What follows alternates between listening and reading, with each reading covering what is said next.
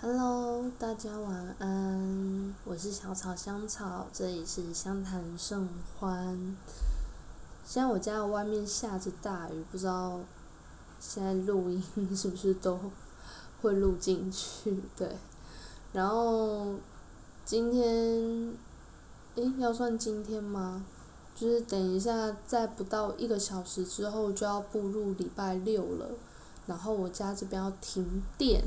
对。它要从零点一路停到，就是那个清晨六点，啊，不过还好今天是周五，又是小草香草自己的一个蜡烛日，对，蜡烛现在正燃烧着，又是很大的火，不知道为什么，但目前没看到很明显的效果。也许还要一段时间才会发酵吧。好，那今天又是主题系列啦，我们要来聊一下，就是呃，新的情绪。对，那关于这个情绪，我有些引言要，嗯，就有些前情提要，想要先跟大家聊聊。对。嗯，先聊一下是今天就突然跟朋友聊起啦，其实蛮好笑，因为呃，因为我一些原因，然后很晚才打疫苗，然后呃，我的工作场场域就是没有打疫苗是需要快筛，然后今天是最后一次了，所以我就特别把我那个快筛的那个 testing。的那个东西，就是拍下来放在 Instagram 的线动上面，然后反正就很好笑，是我的其中一帮的朋友，就是都很有默契，就传传讯一个传了讯息就跟我说，就是 都以为这是在验孕，但是我印象的验孕棒不是长那样，而且用法也不是那样子，好。就 anyway，那那时候我是跟其中一个朋友，我就是跟他续，就是接续就聊了一下，我们就在谈论说，诶，让我瞧瞧，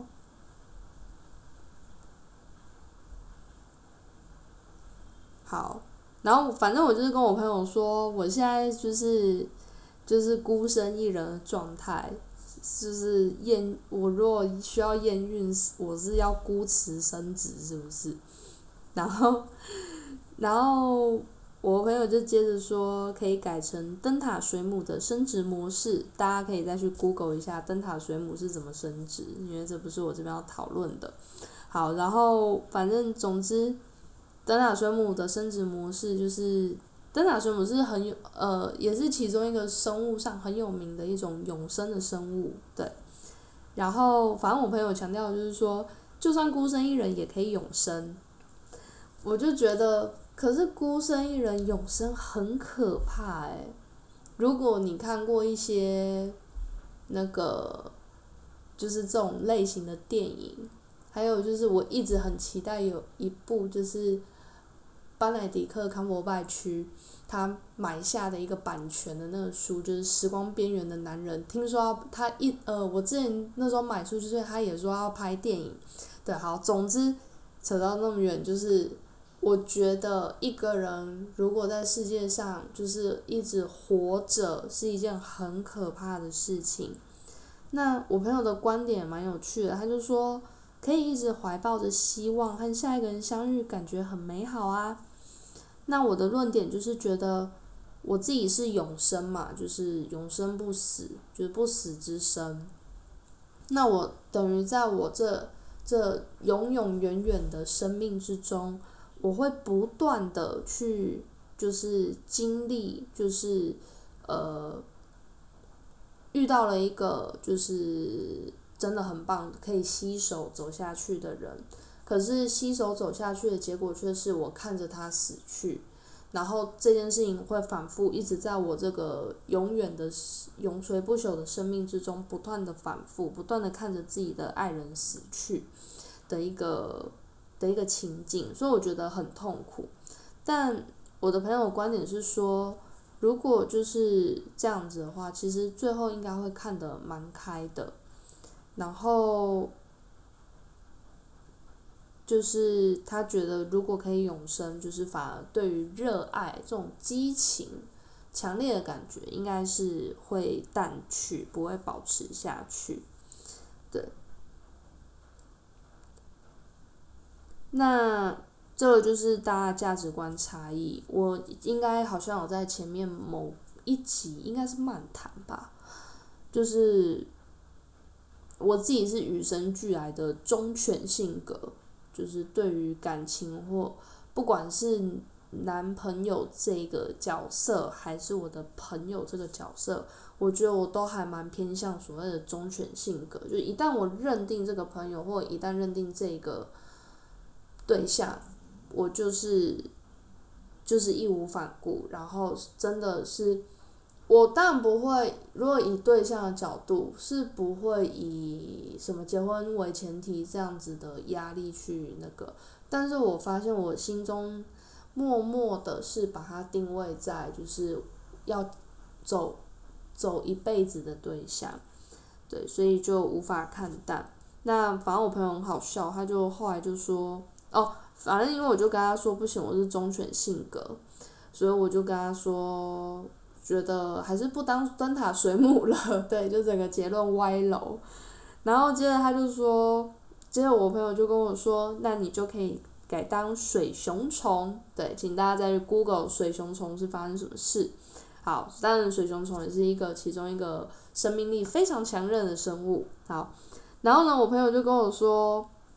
然后改当水熊虫，接着他就说，在太空中流浪成眠，期待在宇宙的另一端遇上另一个对的水熊虫。听起来好像有点滑稽，看久了不知道为什么觉得有点浪漫。我再念一次哦，在太空中流浪成眠，期待在宇宙另一端遇上另一个对的虫。我说的这这段话，我真的看久好好。就突然觉得好像可以写个晚安诗了，对，好，我努力，大家可以期待近期的晚安诗。最近发现好像还是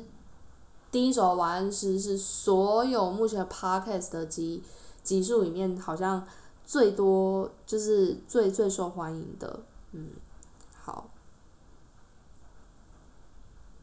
好，然后再来那个哦，另外是今天我认真查看了，就是。Podcast 的平，我们平台后后台就是一些分析啊，还有一些东西的。那我谢谢，就是有有一位听众有帮我留下就是留言，对，写着支持小草，谢谢你。虽然他是十月二十五日留，我等于整整半个月后我才看到，但还是谢谢你。好啦，那我们现在现在回到主题系列吧。呃，在谈这个主题系列之前，其实我要先跟大家说，虽然我现在用很欢愉的心情在讲这段对话，因为这段对话真的今天有疗愈到我，但其实最近我真的非常忧郁。自从就是烧了那一个，就是我我说蜡烛盒很美的那个蜡烛之后，我觉得我反而变得有点郁闷，不知道为什么，非常奇怪。那刚好因缘际会之下。我才知道哦，原来心理上有一个症状叫做季节性忧郁。对，那我先引用一下，就是呃，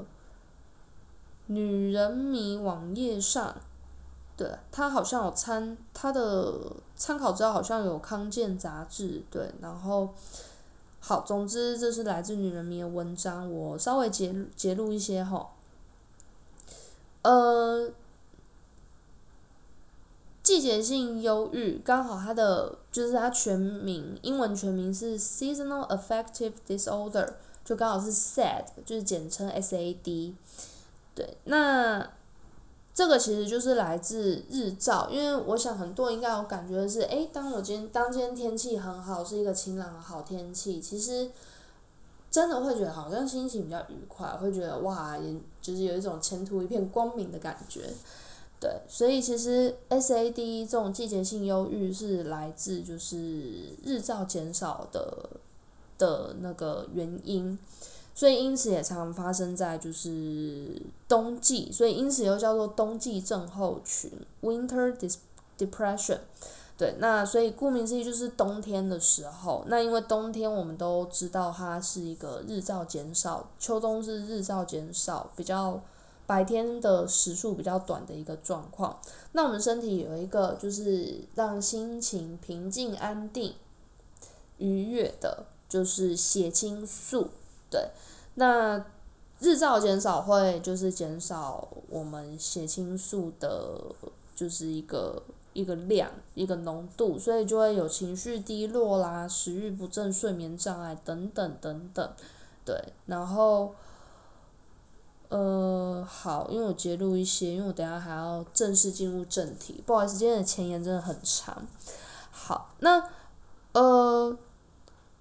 这种所谓的季节性症候，呃，季节季节性忧郁症，其实我是季节性忧郁哈，呃。当然，因为是季节性，所以其实一持续是可以持续到持续四到五个月。然后，如果你连续两年同一个时间发生和结束频繁的忧郁症状，就可以被诊断是真正的季节性忧郁症。就是其实大家都会低落，但是你会不会这么严重？就是持续这么久，然后每年都固定这样子，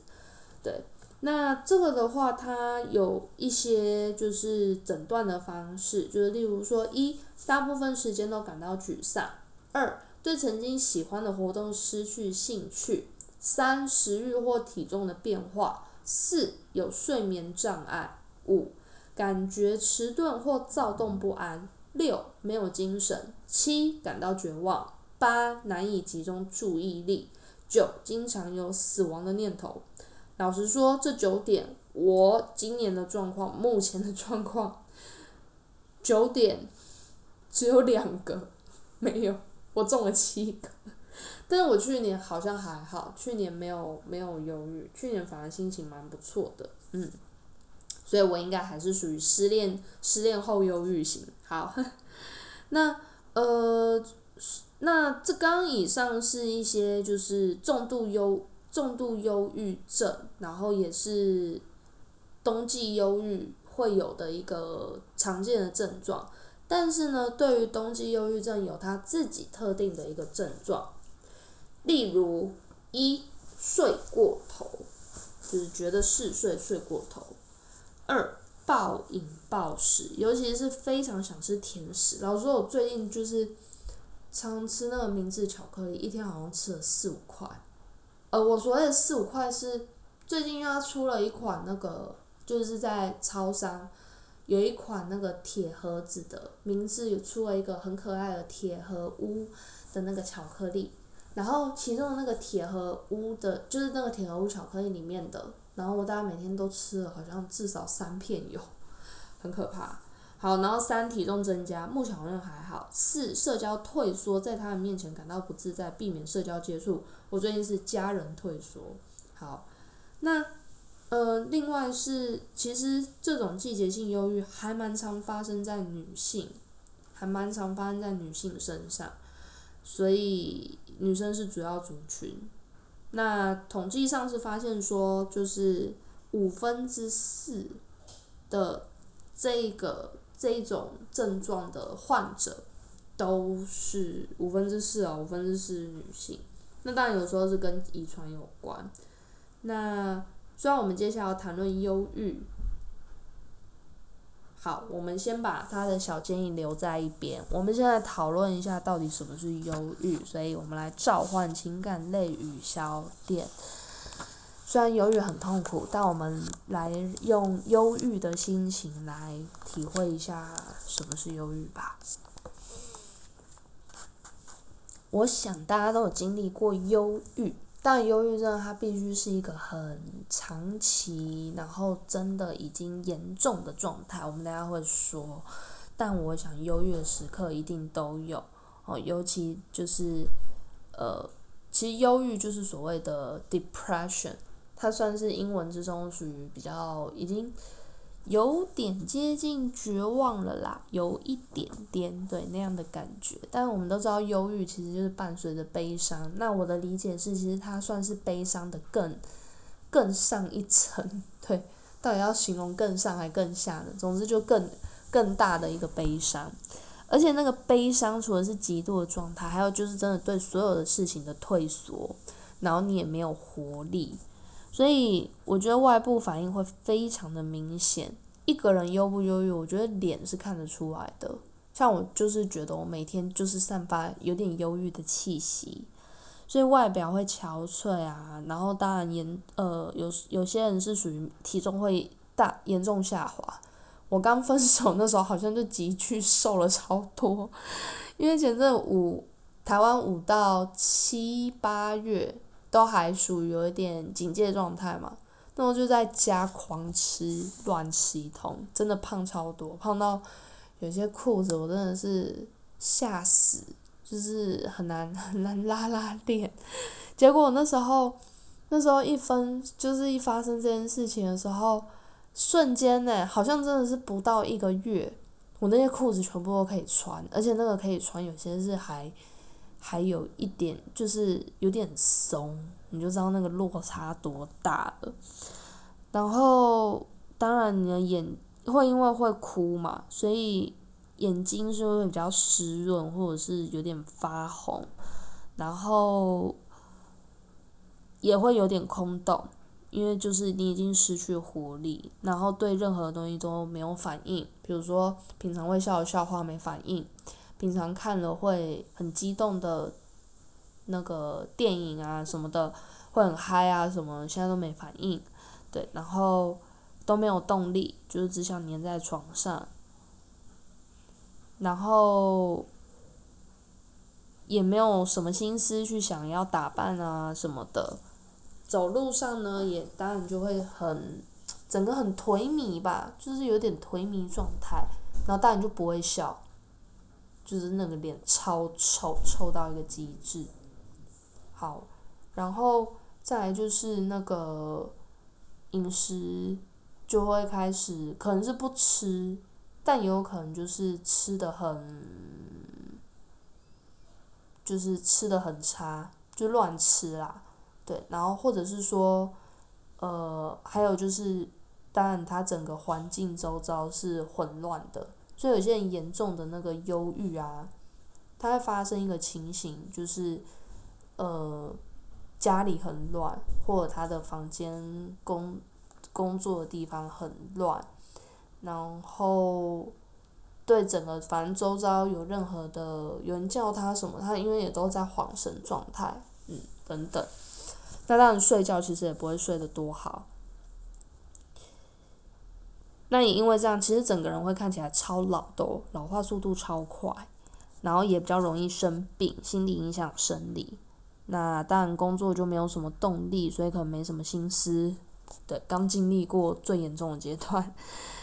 然后也不太想要跟，就是也不太有动，就是连喜欢的兴趣都无法，就已经不只是无法专注正事了，就是你连平常都失去了一些兴趣。所以我那时候就是真的，那时候我好像是还，这次比较特别啦，因为我我这次好像还在，至少我会一直想要抓抓朋友陪着的那个感觉。嗯，好，等等的，所以我想忧郁都是大家很有感觉的。那内部感受，我觉得就是胸闷的感觉，或者是那种，它有点，我知道这样子形容有点矛盾，可是经历过人知道，就是会有一种胸闷，可是又同时觉得胸口好像少了一块，就是所谓胸口的空虚感。然后也会觉得超累，就不知道为什么每天都觉得很累。当然，其中失眠是一点，可是加上整个像是精神整个耗弱，有点你整个人的活力电池降到最低点，就已经整个迅速叮就是没电的一个状态。然后当然就会开始心理上就会很负面啊，然后一分一秒过去都没有什么感觉，就是你会觉得。时间的流动没有意义，然后眼前做的任何事情没有意义。那当然，这其实再严重一点，就会发生一些事情，就是为了为了去就是还是会想找一点乐子。我觉得人就是这是生物本本性。我现在在一个极端值，我会想要用一种极端拉回来。所以就是嗑呃严重就是大家可能听过嗑药、喝酒，或者有时候会就是呃，也许有个什么笑，有人讲个什么笑话等等，大家就是会笑得很夸张，但你听得出他在假笑。还有就是会稍微就是会呃停顿吧，就是在一些反应上停顿点很多。那就是最极度的、最长期的忧郁，也就是所谓忧郁症，其实就是会有一些行为的疯狂，觉得开始那个精神是有点异常，然后当然就是自杀，不管是想自杀还是真的呃，就是尝试自杀还是真的要这么做，对，然后还有就是因为大量用药、喝酒嘛，所以可能会。可，呃，就是药瘾啊，或者是所谓的酒瘾，嗯，然后当然，因为你已经无心打理自己，所以整个你的周遭就是会混乱的一个状态，对，所以忧郁是一个蛮可怕的情绪，就是不管怎么样，要有意识把自己拉回来。那，呃。前一集 podcast 应该是前天发的吧，大概有哎还是昨天，好，就是大家有跟大家提到说，最近我买了一个新的书，对，就是教大家怎么解套。但其实我觉得，呃，忧郁这个东西真的是蛮可怕的，也蛮难。有时候就怕，因为虽然我我自己主张的是任由情绪，放任情绪去游走。不过也不得不说，有时候让情绪就是太放任他的结果，可能会导致抽不了身。所以其实我有时候也在反思的是，我这样子一直这么放任情绪好吗？当然我会克制，不让他。就是至少在做正事，也许我效率没那么好，但是至少不要是完全影响让我的正事是停摆啦。只是说，的确像以最近来说，我就觉得我到底要怎么卸下我现在这种坏情绪的保护色？对，所以我觉得这这也许是我接下来想要就是该处理的一个部分。好，那因为其实忧郁算是一个很极致的悲伤，所以我想用关于我新书的这个情绪的解剖图鉴，我想用它，它里面没有写到忧郁，不过它有悲伤，那毕竟忧郁就是极度的悲伤了，所以我觉得我们就来谈谈怎么控制悲伤，哈，以及刚刚关于这个季节性忧郁，我们要怎么去处理。那先来解释一下，就是悲伤。所以悲伤的一些反应大概都大概都知道了。那其实悲伤啊这件事情，就是当然我们都知道情绪是跟你的大脑有关系，嗯，是跟你的大脑有关系的。那脑部的很多部分会彼此的串联，然后去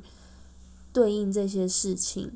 然后就去抑制你身体一些开心的一些分泌物，例如多巴胺之类的，所以你就会开始不开心。详细的机制我不讲，因为我们这边是谈聊聊天的，对。呃，所以控制悲伤这边有建议三个方法，我觉得好，我先我先讲，就是我们比较。一般世俗的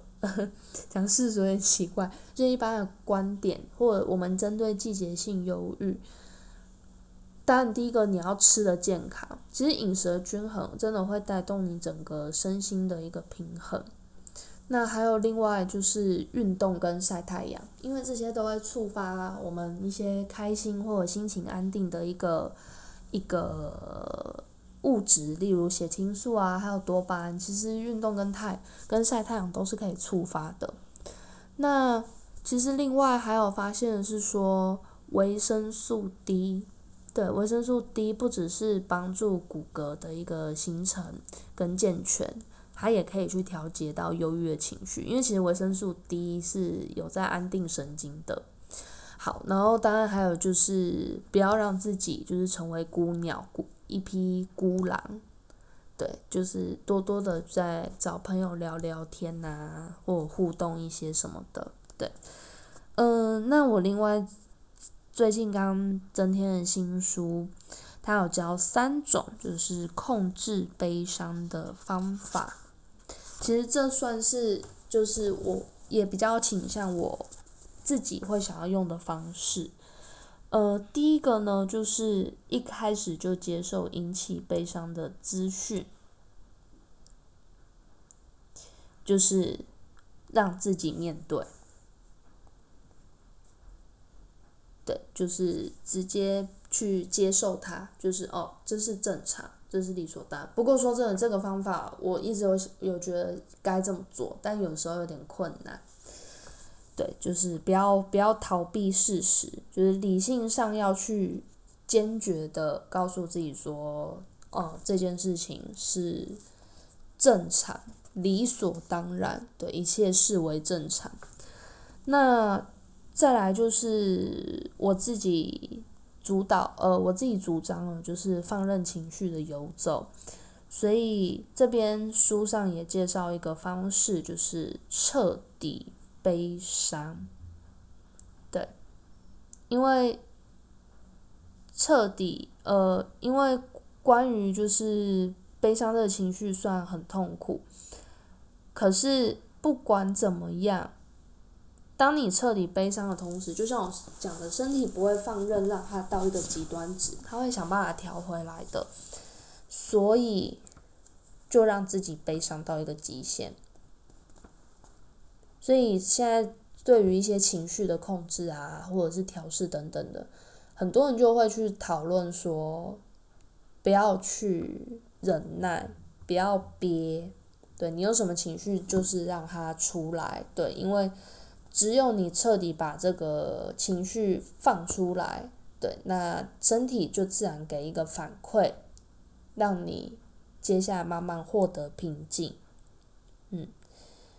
所以彻底悲伤是一个，当然会经历周期性，就是我今天很悲伤，很悲伤，很悲伤，哭到一个不行，然后好不容易就平静下来了，然后可能过个两三天，也许又发生一样的事情，对，但是就是每次有情绪，只要是自己的，就是私人的时间，就让他让这个情绪走，嗯，那。有一些啊，有一些人会觉得说，呃，就是逃避。我所谓的逃避，就是我们延后这个悲伤的情绪。所以有些人会先用，呃，这也是我曾经用过的方法，就是用工作来填满自己。因为有个外界的压力，你要一直，你要先去有优先要处理的事情，所以这时候就会延缓，就是。情绪的一个关注力，对，所以工作啊，或者是如果是学生的你，你可以就是用就是忙碌的功课等等的去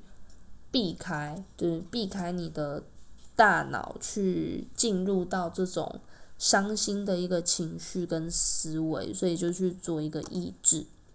所以才会有些人用的方法叫做忙碌。用忙碌来填满自己，用忙碌来延缓或者甚至减低你的悲伤，逃避悲伤。其实我的解释比较像逃避悲伤，对。所以这个是忧郁的部分，也是最近的我很需要的部分。那很意外的就是在这一次的 podcast 过程中，居然。好像也没有想象那么忧郁啦，嗯，对啊，不知道什么时候才有机会讲，就是情感类语小店跟我现在新书《情绪解剖图鉴》的这个正向的情绪，希望有这么的一天。但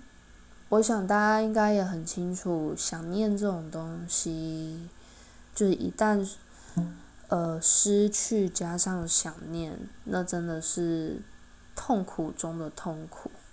对，非常的痛苦。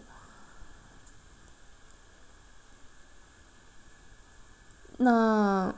目前好像也只能把喜欢、把想念、思念，就当做是自己的事。有时候想一想，你喜欢他，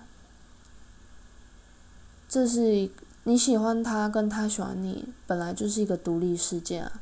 只是这两个独立事件碰在一起的时候，会有一些火花罢了。所以，你喜欢他，并不一定，并不绝对导致他喜欢你；他喜欢你，也并不一定绝对的走向你喜欢他。这两个本来就是独立事件。所以在刚刚悲伤的一个解套方式的第一。第一个说去接受理所当然事实，其实我变相去逼逼自己，还是说服自己，好，算说服自己的就是，我喜欢他本来就是我自己的事，对我现在想念他也是我自己的事，甚至未来未来未来，我想跟他说话，想要对他做什么事情，那都是我自己的事。当然，前提是不能伤害对方，毕竟对方又是自己这么爱的人的话。不知道现在已经十一月中的大家，现在过得如何？天气正在转凉转冷，季节性的忧郁也在你身上吗？还是你也经历了什么低潮？失恋了，还是工作上的不如意？都希望大家可以。熬过这个忧郁、这个悲伤、这个难过。虽然我们很不喜欢忧郁、悲伤这些负面的情绪，可是脑筋急转弯告诉我们，悠悠的存在是必然的，悠悠的存在才能让我们知道快乐的重要。希望大家在二零二一年结束之前。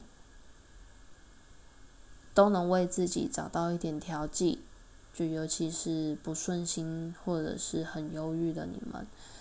当然小草也希望自己可以卸下那一层关于忧郁、悲伤的一个保护色。祝福大家，这是今天的